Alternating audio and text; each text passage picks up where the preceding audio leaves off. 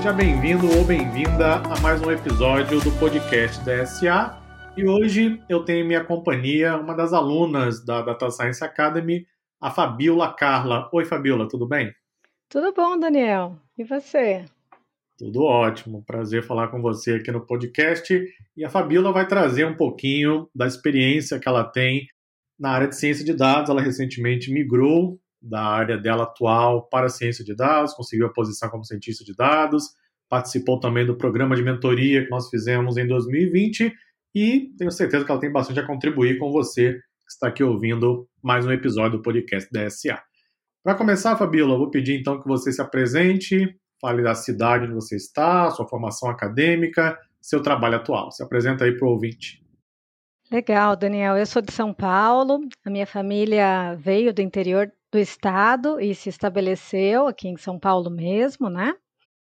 É, atualmente eu atuo como cientista de dados na Lambda 3, um pouco de, com um pouco também de inteligência artificial, estou crescendo nesse conhecimento, né? Nem posso dizer assim, sou uma cientista de dados, eu estou caminhando, estou aprendendo. E a minha formação acadêmica, ela é interessante porque na verdade, né, é uma pergunta assim que todo mundo costuma fazer. Ah, você estudou muito? Não, na verdade eu não estudei muito, não.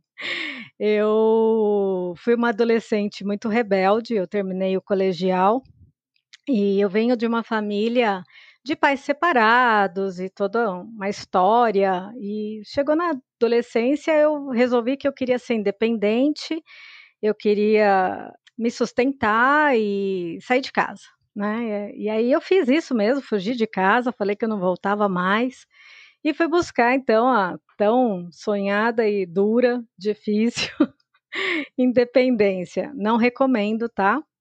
Não recomendo mesmo. Me arrependo muito dessas coisas. Porque isso impactou muito no meu futuro também, né? Uh, o sonho era que, então, depois do colegial, eu fosse para uma faculdade, para então começar a minha vida profissional. E essas decisões mudaram muito esse, esse rumo que eu acabei, foram escolhas que eu fiz, né? E por conta dessa minha, do meu jeito comunicativo, eu acabei então indo para a área comercial e também pela necessidade do sustento. Eu precisava me sustentar, já que eu queria essa independência toda, né? E eu sou muito intensa em tudo que eu faço. Eu gosto de estudar, eu sou curiosa, eu sou aplicada nos estudos mas a prioridade naquele momento era o trabalho. Eu queria provar, né, tantas coisas para minha família e para mim e tal. Priorizei então o trabalho. Me dei muito bem na área de negócios. Eu comecei a trabalhar num banco com produtos financeiros e eu tinha uma remuneração variável, né? E eu comecei a ganhar muito dinheiro. Ganhei bem mesmo, era muito aplicada o estudo mesmo ficou em segundo plano, porque eu fui sendo promovida e aí eu passei a ter a minha empresa dentro do banco, então eu contratava pessoas, eu treinava pessoas e elas vendiam para mim, então foi uma maneira de eu meio que multiplicar, né, também o meu ganho. Então eu tive que aprender a ser empresária, empreendedora, vida de pagar impostos e trabalhistas, enfim, né? E eu fui estudar mesmo, pensar na faculdade, isso já era o quê? 2007. E aí eu fiz então um curso tecnológico mesmo, de dois anos, de marketing e vendas, né, na época. E só que essa área comercial, ela me é, era muito intensa, me esgotava, né? E trabalhar com banco são metas, metas diárias, metas semanais, metas e metas e metas. Então assim, não dava para eu realmente me dividi demais, né? Já não tinha muita vida dentro do banco, já era, já ficava 24 horas pensando em como eu ia fazer para chegar nos meus objetivos, né? Era, um, era muita competitividade e uma vida focada assim em resultado, né? Então essa formação acadêmica que todo mundo ouve, né, é, assim, de um cientista de dados, né? Ah, estudei na USP, estudei. Isso não aconteceu muito bem comigo, não. Legal, legal, Fabiola. Eu tenho é, participado aqui do podcast com vários alunos, né? E a cada episódio é muito legal conhecer um pouquinho da história de cada um, porque a gente se relaciona pela plataforma e, obviamente, eu vou lá, gravo as aulas, o aluno assiste, conversa ali por mensagem e tal, mas não é a mesma coisa quando você tem a oportunidade de conversar e conhecer a história de cada um. E apenas comprova o que nós já sabemos, cada pessoa é um universo por si mesma, né? Com suas uhum. histórias, dificuldades, caminhos, escolhas e é muito legal. Bom, eu não fugi de casa, mas eu saí de casa muito cedo, eu saí com 17 anos, mais ou menos com esse mesmo desejo também, né, de me tornar independente. Eu, desde acho que 11, 12 anos, eu já até cheguei a pensar em fugir de casa, mas acabei não fazendo. Mas quando eu terminei o ensino médio, aos 17 anos, eu saí de casa, fui morar em outra cidade, eu sou do Rio de Janeiro, fui morar em Vitória, no Espírito Santo. E, Olha bom, aí dali, claro, a minha vida também seguiu um outro rumo. Eu fui pai também bem cedo, eu só entrei na universidade nos 20, aos 23 anos de idade, né? E, bom, eu não me arrependo de nada. Se eu voltasse atrás com o que eu sei hoje, acho que eu faria igual. Porque a posição que nós estamos hoje no mundo, ela é fruto das escolhas que fizemos ao longo dos anos anteriores e toda a nossa vida, né? Então é algo interessantíssimo. Às vezes, para filosofar um pouquinho, vale a pena, sem dúvida, fazer uma reflexão sobre isso. E com relação à sua formação, apenas comprova o que nós cansamos de dizer aqui na DSA, né? Você não precisa ter uma formação em matemática, em estatística, em ciência da computação para trabalhar como cientista de dados. Criou-se esse essa espécie de imagem e as pessoas acreditam isso como verdade absoluta, né? Não, não é isso. Primeiro, porque o conhecimento está amplamente disponível. Segundo, porque a pessoa pode aprender o que ela quiser. Ela não precisa uhum. ter ido para um banco de faculdade para aprender alguma coisa embora a faculdade possa ser importante por várias razões, não é mandatório, não é algo obrigatório, porque cientista de dados não é uma profissão, é uma função, e por conta disso você pode exercer mesmo sem ter uma formação em grandes faculdades, universidades, etc., aquela coisa toda. E se a pessoa quer de verdade, ela consegue, não é? Independentemente da formação, de onde ela vem, da história. É muito mais uma questão de escolha pessoal do que qualquer outra coisa. Então, muito bacana, sem dúvida, aí a sua, a sua história. E, bom, você hoje está trabalhando como cientista de dados, então conta um pouquinho do seu dia a dia, das tarefas que você realiza, como é o seu trabalho, conta um pouquinho para nós.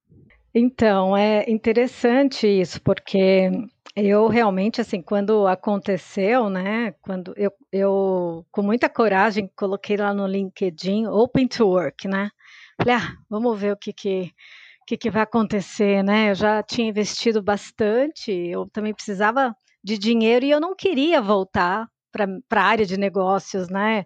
Era como se eu tivesse, era tentador, porque eu já tinha muita experiência e eu sabia o meu potencial nessa área, mas eu estava buscando realmente alguma coisa na área de, de ciência de dados. Mas assim, você falar para mim, ah, com confiança? Não. sem confiança mesmo. Coloquei e uma pessoa entrou em contato comigo para conversar ah, a respeito, tal. Tinha visto ali a minha formação e tinha me visto também estudando muito, né? Assim, fazendo perguntas a respeito da área, trocando ideia com algumas pessoas. E aí veio veio conversar comigo a respeito, o que, que eu sabia. Eu brinco que eu falei assim, que eu era, eu não era nem Python Júnior, eu era Python Baby, né? Eu falei que era uma cientista de dados baby ainda, porque eu não tinha nem terminado a formação, mas que eu me virava e que eu ia atrás e, e eu ia aprender o que fosse necessário para que eu pudesse solucionar alguma, algum desafio de negócio, alguma coisa e e sim que eu tinha uma visão de negócios. Aliás, isso foi uma das coisas que foi muito trabalhado na, na mentoria, né? Eu tinha já terminado, aliás, eu, eu, já tinha começado a mentoria, acho que a mentoria a gente começou em maio, né? E aí, na mentoria, o Rodrigo, meu mentor, falava assim para mim, Fabiola, não despreza o teu conhecimento, não despreza da onde você veio, você tem uma visão de negócios e não é porque às vezes você não sabe direito o Python, a sintaxe, uma vírgula que não deixa seu, seu, né, seu algoritmo rodar, ele falava para mim: foca naquilo que você conhece bem, né? E aquilo, de uma certa forma, começou a fazer sentido para mim, mas depois de muita conversa, viu, Daniel? Não foi uma coisa assim que é, começou muito assim dedicada. Eu fui, comecei a estudar ciência de dados, eu esqueci, zerei quem eu era, o que eu sabia, e eu falei, eu tenho que aprender isso daqui. E como eu é, ainda não tinha experiência, eu, eu tinha muita dificuldade, às vezes esquecia uma biblioteca ou alguma coisa tal, então eu ficava frustradíssima, porque eu falava, gente, será que eu estou fazendo certo? Será que eu né, tô na área certa? E foi uma das coisas que foi muito bacana, assim, que o, que o Rodrigo, ao me conhecer, ele começou a trabalhar essa área comigo, né? E aí eu fui sabendo que eu poderia contribuir, que eu não seria uma cientista de dados eu, eu, diria assim, com, não é completa, porque eu não acredito que esse ser exista, tá? Quando a gente fala aí de três pilares, né, da ciência de dados, negócios, estatística e matemática, e também a parte computacional, programação, é difícil você ter alguém que seja assim completo em todas essas áreas. Mas eu me lembro que nessa conversa com, com o head da área, que foi a pessoa que me procurou, eu perguntei assim para ele: é real aí nesta empresa que vocês trabalham com uma equipe multidisciplinar? Porque se não for assim, eu acho que eu não sou a pessoa mais recomendada, porque eu não vou dar conta. Eu ainda estou começando, né? E ele virou para mim e falou assim: "Não, aqui é assim. Nós temos, nós trabalhamos com uma equipe multidisciplinar." E aí começou a conversar comigo também e, e viu assim toda essa, essa minha vivência de negócios e por ser uma empresa que presta serviço uh, para clientes de vários segmentos e o projeto era exatamente assim numa, grande empresa de varejo, tinha tudo a ver com, com comigo, com a minha experiência, né? Então eu consegui agregar. E foi interessante porque naquele momento o projeto nem era assim daquilo que eu estava aprendendo, que era, por exemplo, pegar um dataset, é, vamos então fazer a parte da limpeza, o pré-processamento, é, selecionar as features e nananana. Não, nada disso, era cloud. eu ia começar com um bot na, numa cloud da Azure e eu nunca tinha visto o portal da Azure praticamente assim, né? Eu falei, caramba, eu tô aqui me matando para aprender a sintaxe do Python, né? e agora vem alguém me propõe um projeto numa cloud e talvez eu nem use esse Python, né?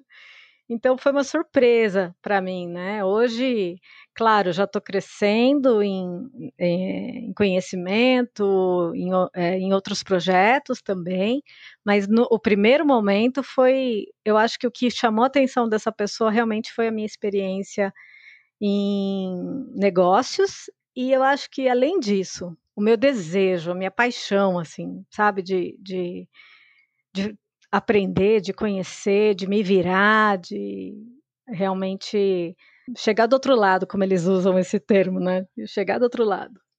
Sem dúvida, sem dúvida. É muito interessante realmente ouvir é, o caminho, né? Que a pessoa percorreu até chegar a um determinado destino. Eu tenho conversado aqui com os alunos no podcast e a maioria, pelo levantamento que eu tenho feito né, em cada episódio eu pergunto sobre a questão das maiores dificuldades do trabalho, etc.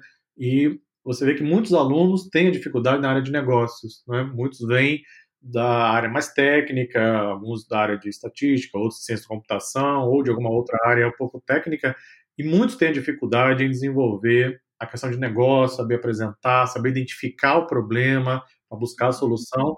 Você tem exatamente o outro lado, né? Então, Concordo com você que encontrar um único profissional que tenha todos os aspectos necessários é muito difícil, né? Então, uma equipe de ciência de dados ela deve ter sim perfis complementares. Eu acho que as empresas estão começando a perceber isso também. E um outro aspecto interessante é exatamente a forma como você conduziu o processo, deixando bem claro o seu nível de conhecimento, o seu nível de experiência para o empregador, né? Isso é muito importante para alinhar as expectativas de ambos os lados, não é? Porque eu recebo aqui na DSA, isso não é historinha de pescador, mas eu recebo no meu e-mail alunos que se esforçaram bastante para conseguir a vaga de cientista de dados, uma vez contratados, não sabem quase nada, não têm conhecimento. Porque durante o processo de seleção, eles não foram eventualmente claros no nível de experiência, não é? E como as empresas não, não aprenderam a recrutar pessoas, então, se o profissional nas entrevistas conseguir né, se sair mais ou menos, ele é contratado. Aí depois ele acaba percebendo que não sabe executar né, o que é necessário no dia a dia. Alguns me pedem ajuda, inclusive, eu tenho que, obviamente, negar em todos os casos, né, o que é uma coisa bem óbvia, por sinal, mas alguns ainda insistem assim mesmo. Mas isso apenas ilustra como o alinhamento da expectativa é muito importante. Não é? O profissional, quando ele deixa bem claro o seu nível de experiência e ainda assim é contratado, ele deita à noite no travesseiro e dorme com mais tranquilidade, né? Porque ele sabe, olha, eu falei aquilo que eu sabia, né? E aí ainda assim fui contratado, pô, legal. O pessoal vai me dar uma chance, eu vou demonstrar meu trabalho, meu esforço, minha, meu potencial, etc. Então, parabéns aí pelo, pelo seu processo, realmente. É interessante que assim, isso não, isso não me isentou de ter que desenvolver um projeto, tá? Ele me passou um projeto para eu desenvolver, que era, inclusive, de cloud. Eu não, não é, foi algo que eu aprendi e eu fiquei muito feliz porque, assim, é, o conhecimento ele é, ele é progressivo, né? Eu ia chegar em algum momento, no, eu ia aprender uma cloud em algum momento dessa minha jornada de aprendizado, com certeza, até porque vocês falam bastante, tem cursos, e eu estou fazendo lá o de, de Cloud Computing, né, na DSA, e o que, que acontece? Eu fiz o, o projeto, eu fui aprender uma área nova, antecipei esse conhecimento, me apliquei, Uh, para eu aprender. E dentro desse projeto que eu fazia, para chegar então depois passar para uma segunda fase, que aí eu ia passar pela equipe, a equipe teria que me aprovar também, né? E depois eu iria para o RH. Lá é o processo ao contrário. o, o RH é o último. E quando eu fui fazer o projeto, eu comecei a me apaixonar por aquelas ferramentas. E eu falei, poxa, eu, eu consigo fazer isso. Eu, eu consigo. Não, eu vou demorar um pouquinho, mas eu, eu consigo fazer. E, e aquilo foi me dando mais segurança também, sabe? Na hora que eu que eu estava desenvolvendo, né? Esse esse projeto. E sim, eu acredito que um, uma das coisas, né, que está acontecendo muito, eu tenho visto isso, tá? Às vezes as pessoas têm medo dessa questão do, da área de negócios, né? E por isso que é legal você ter uma equipe multidisciplinar. E eu encorajo muitas pessoas da, de outras áreas, né? Porque é uma visão que agrega, sempre agrega. Você vai aprender, claro, as técnicas para ciência de dados, você vai ter que aprender um pouco de matemática e estatística, enfim, dá trabalho aprender tudo isso, sim, mas é interessante porque você resolve problema de negócio, né? Onde você está e, e o olhar para a empresa tem que ser esse, né? De a tecnologia, a parte de dados é uma das formas que a gente vai conseguir resolver o problema do cliente, né? Mas a verdade é que a gente tem que solucionar algo sempre. Né? Então, não acho que. que eu não, não entendo por que, que as pessoas têm tanto. Tanta, tanto medo né, de, de se lançar num conhecimento novo, sabe? Na verdade, eu, eu entendo, mas não acho que. Eu acho que é só uma, uma trava, assim. Acho que tem caminhos, tem meios para aprender, tem muita coisa. E eu vou te falar uma coisa, Daniel. Quando eu resolvi, escolhi ciência de dados, né? Acho que talvez até essa era a próxima pergunta, né, que você ia me fazer ou não? Não, sim, pode continuar. Pode continuar.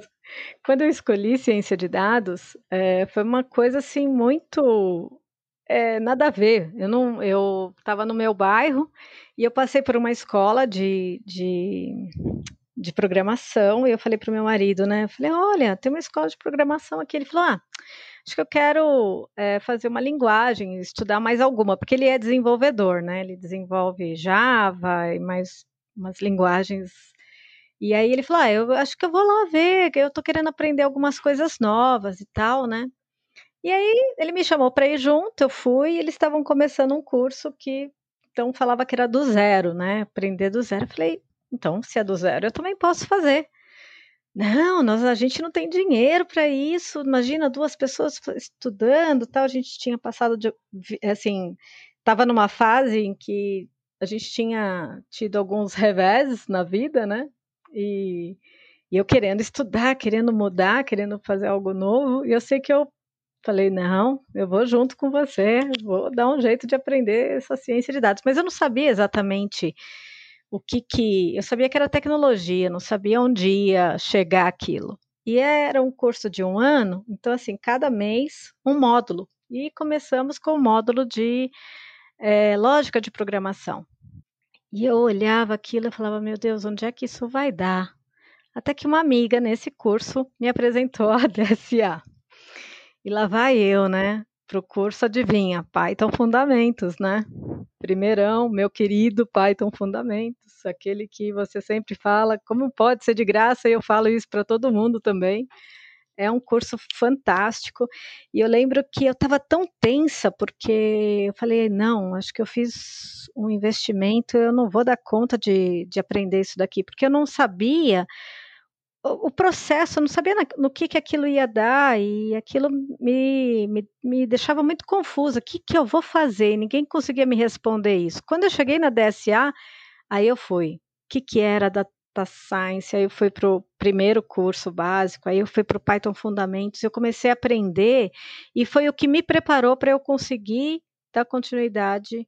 Eu falo que eu queria ter conhecido vocês um passo antes, sabe? Porque aquele curso para mim ele realmente me ensinou tanto que eu falava assim, ah, então era é isso que eu vou fazer. Eu vou analisar dados, eu vou tirar insights de dados, é isso que eu vou fazer. Eu não tinha a, a paciência de esperar assim um ano para saber o que, que eu ia fazer, sabe? Eu sou muito grata por esse curso e depois ali eu fiquei, né? Não saí mais. Legal. Muito obrigado, inclusive, pelo feedback, Fabiola. Realmente, eu costumo brincar bastante. Falei, se o aluno passar pelo curso de Python e ele ainda estiver com brilho nos olhos, então ele provavelmente terá uma carreira em ciência de dados. O, o curso de Python é um filtro natural que nós colocamos na DSA e quando um aluno chega até o nosso portal cheio de dúvidas, a gente percebe que o aluno está ainda tentando buscar o que fazer, então a gente encaminha para o curso gratuito. Não adianta trazer o aluno para o curso pago, tentar vender de é. qualquer jeito, depois o aluno ficar insatisfeito, etc. Então, a gente aplica o filtro, manda para o curso gratuito. Passou do curso gratuito? Continua com brilho nos olhos? Ah, então você está preparado para estudar ciência de dados. E como o curso é gratuito, as pessoas em geral elas olham assim, ah, é gratuito, deve ser facinho, né? É gratuito, ah, isso aqui eu vou tirar de letra, né? É, então, só pegar o certificado. Exatamente. Leva meses para conseguir fazer, e tem dificuldade, e, apanha, e tem suporte. E o curso de Python, na verdade, é de nível pago, não é melhor que muitos, muitos cursos pagos, os próprios alunos dizem isso. Então, assim, bacana também saber sobre a sua caminhada até aqui. E durante os estudos, é, bom, qual foi a sua maior dificuldade, se você tivesse que eleger uma, qual tem sido né, a sua maior dificuldade a aprender ciência de dados, dado aí os três, os tripés principais, não é? Qual é a sua maior dificuldade? Então, é, essa, essa mentalidade né, de, de exatas, de programador, né, eu, eu, por ser muito elétrica, muito né, agitada e querer solucionar tudo né, rápido, eu, eu não tinha essa mentalidade assim de, de é, primeiro, matemática sim, porque eu sou uma pessoa voltada para resultado, para lucro, para negócio, de negócios, né? Então, é, na matemática, ok. Na estatística, não, né? Estatística, eu falei, caramba, vou ter que aprender. Isso daqui é, são coisas, são áreas que eu ainda tenho que me dedicar demais, assim. Se eu, se eu vou resolver um problema, por exemplo, que vai me exigir, será uma um, um projeto de cluster, por exemplo, eu tenho que ir lá pegar de novo as bases é, da estatística e, né, e entender para poder saber o que eu vou fazer exatamente, como que eu vou chegar naquele resultado. Só que é, é, essa realmente foi a minha, a minha maior dificuldade. E também é todo o projeto, todos os passos que precisa acontecer para que a gente chegue lá no resultado final, esperar para ver aquele, aquilo que você trabalhou tanto acontecer, sabe? É, tudo muito demorado, né? Eu sou mais ansiosa, eu, eu queria ver os resultados assim mais rápido, mas não é assim, é um processo de melhoria, né? Que você vai encontrando com a aplicação aí de soluções, no caso aí de data science. Então, são melhorias que às vezes você demora meses para conseguir uma performance um pouquinho melhor do seu do seu projeto ali, do seu, uh, por exemplo, do seu modelo de machine learning, alguma coisa assim, né? Eu às vezes tenho dificuldade dessa espera, sabe?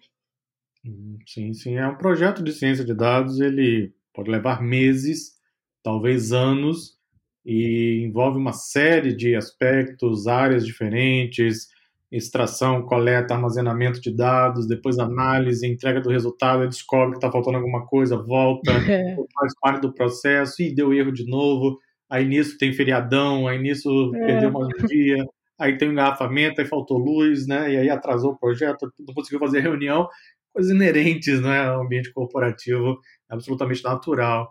É, muitos gestores, quando começam um projeto de ciência de dados, também têm essa expectativa de querer ver as coisas rápido, que é natural, né? Está fazendo investimento, é claro que é o resultado mais rápido possível, mas é importante para o profissional transmitir para os gestores a questão de que é um processo, ele vai levar um tempinho, não é? E não é só você extrair dados e entregar o resultado. Provavelmente no meio do caminho vai ter que modificar um pouquinho a mentalidade das pessoas, vai ter que trabalhar mais orientado a dados. Talvez a empresa não tenha cultura de extração e armazenamento de dados, vai ter que ser construído. Eu conversei recentemente com um aluno, com o Vladimir, e ele citou essa questão da falta de dados. Né? Às vezes uhum. a empresa quer o projeto, as pessoas querem o projeto, mas não tem dados ainda, e não tem mágica, não tem o que fazer. Né? Ciência de dados o nome, então eu preciso da matéria-prima disponível. Se a empresa não tem, temos que construir esse processo, criar essa cultura. Então, eu, particularmente, acredito muito no poder transformador da ciência de dados, mas desde que a empresa tenha a paciência de observar, de seguir o processo e ter a visão de que a coisa vai acontecer lá na frente, se todos estiverem envolvidos, claro, nesse projeto. E uma outra pergunta: como você tem visto o mercado de trabalho em ciência de dados na atualidade? Baseado no que você está acompanhando, está estudando, está vendo o mercado, o que você tem observado nesse mercado?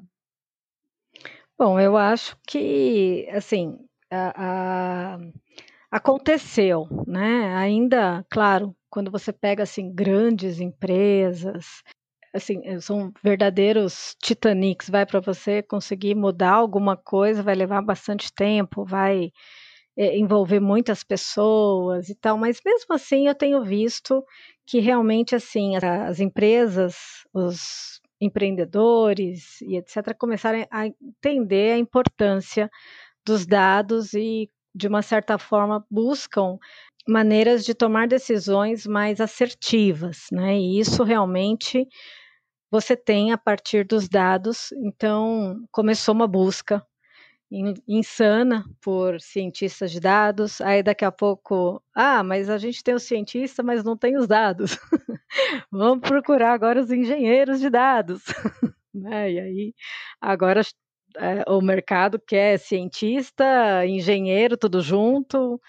É, mistura um pouco as vagas, né, principalmente ainda de empresas que é, tem um RH que é tão isolado da área do departamento em si, então o departamento chega, olha, eu preciso de um cientista de dados. Aí ela não sabe o que, que é aquilo, ela vai tentar descobrir e aí mistura tudo, né? Uma vaga que é meio a meio. Agora já estão é, desenvolvendo outras funções, tem o MLOps, tem o IAOps, aí hoje me falaram de DLOps, que é o Deep Learning Ops, não sei se você já ouviu isso. Mas essa para mim foi, foi a primeira vez do DL Ops. Então, assim, é uma coisa que, não tem como voltar atrás. Então, eu tenho visto médicos, que daqui a pouco vão ser, acho que médico de dados, advogados de dados, não sei, sabe? Uh, ciência de dados vai ser uma coisa muito próxima de muitas funções, se não de quase todas, sabe?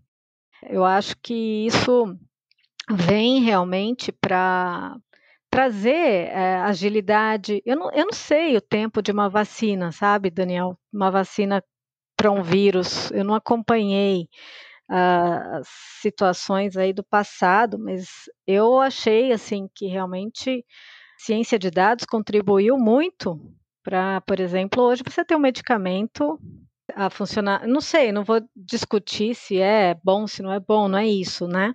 Mas assim, por exemplo, quando surgiu a Covid, ah, vamos procurar nos dados situações que de repente possam é, ser similares ao que já aconteceu lá atrás, tentar encontrar uma solução. Então as coisas estão sendo mais assertivas, sendo mais ágeis também. Isso a sociedade ela se beneficia com isso, né?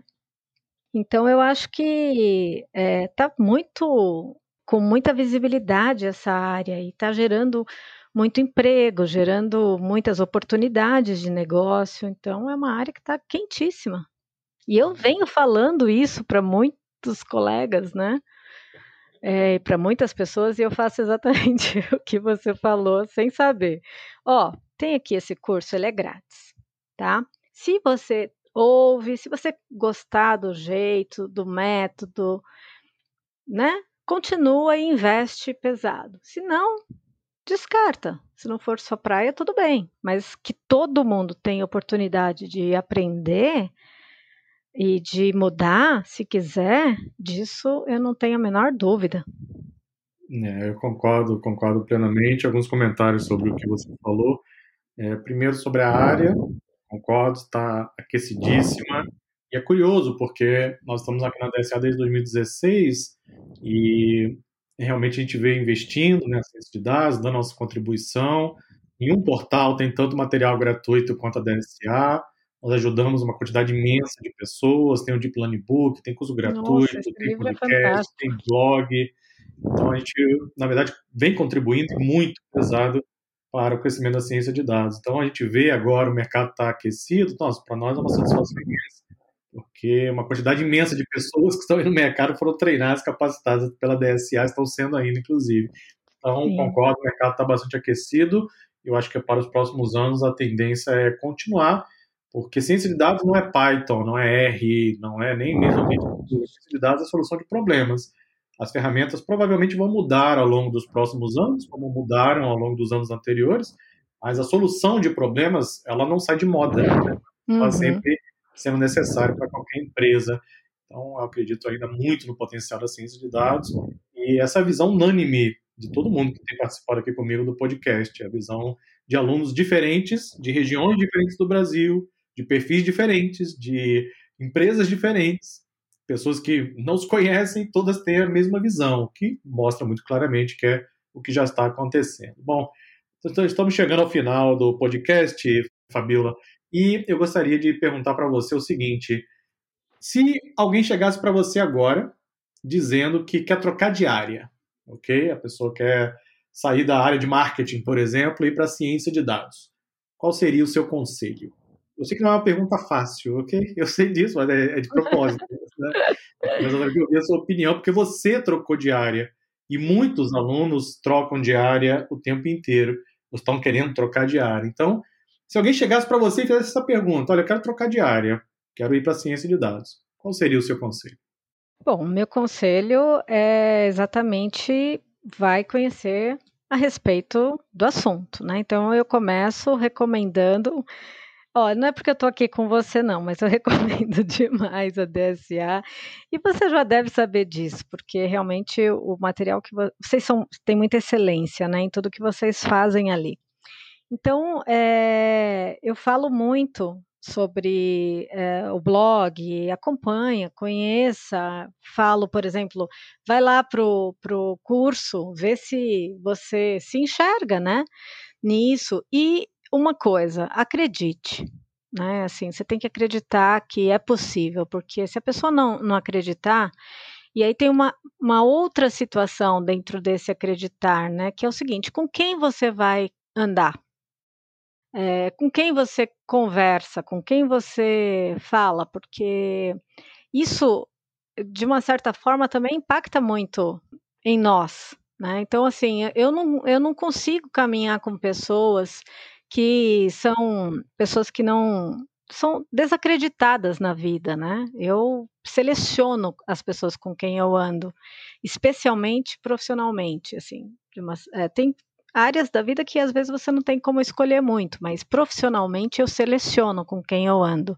Eu busco pessoas em que eu posso me inspirar, em que eu consigo aprender, é, pessoas que têm paixão por aquilo que eu estou é, buscando aprender, porque isso vai, vai impactar a gente. Vai ter momentos que você vai estar tá cansado, vai ter momentos que você vai falar assim: meu Deus do céu, ainda tem um caminho. Olha, Daniel, quanto mais eu estudo, mais eu falo assim: gente, sério, que eu ainda tenho, por isso que eu falo para você, eu estou há alguns meses como cientista de dados, né? Mas eu falo assim, gente do céu, ainda tenho muita coisa para aprender.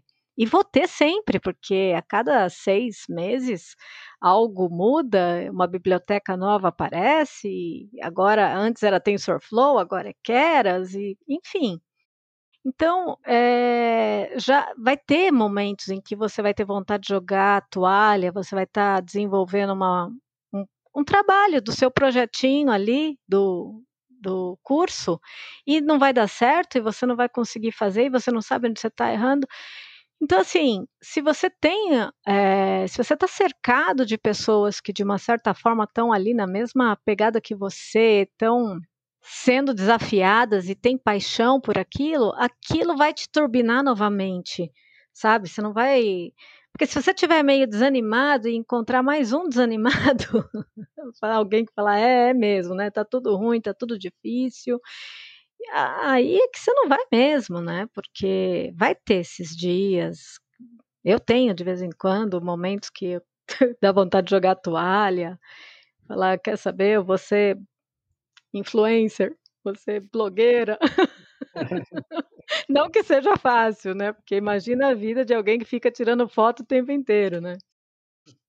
Mas, é, brincadeira à parte, é, é importante. Acho que, assim, o ponto fraco, né, de um, de uma, de um curso online é esse. É, que às vezes é mais difícil você fazer assim uma amizade. A mentoria proporcionou isso e foi muito legal e a gente mantém com maior cuidado nosso nosso grupo, a nossa turma.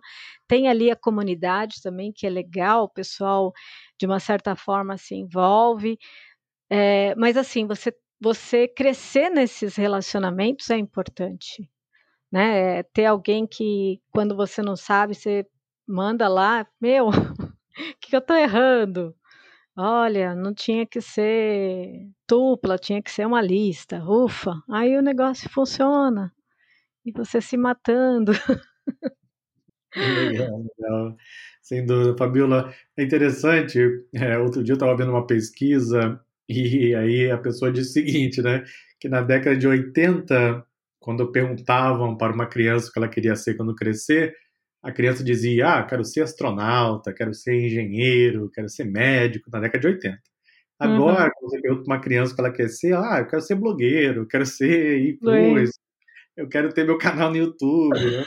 é. Mostra como esse perfil tem crescido bastante recentemente. Né? Não que seja fácil, concordo com você, ficar postando foto e tomando pancada o tempo inteiro de pessoas. Verdade. Então, não é, não é fácil, mas é curioso. Lidando com os haters.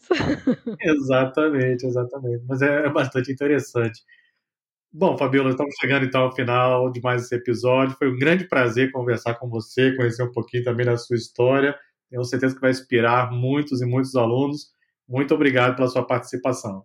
Eu que agradeço e espero mesmo que inspire muitas pessoas. Esse, esse é meu objetivo mesmo. E assim finalizamos mais um episódio do podcast DSM.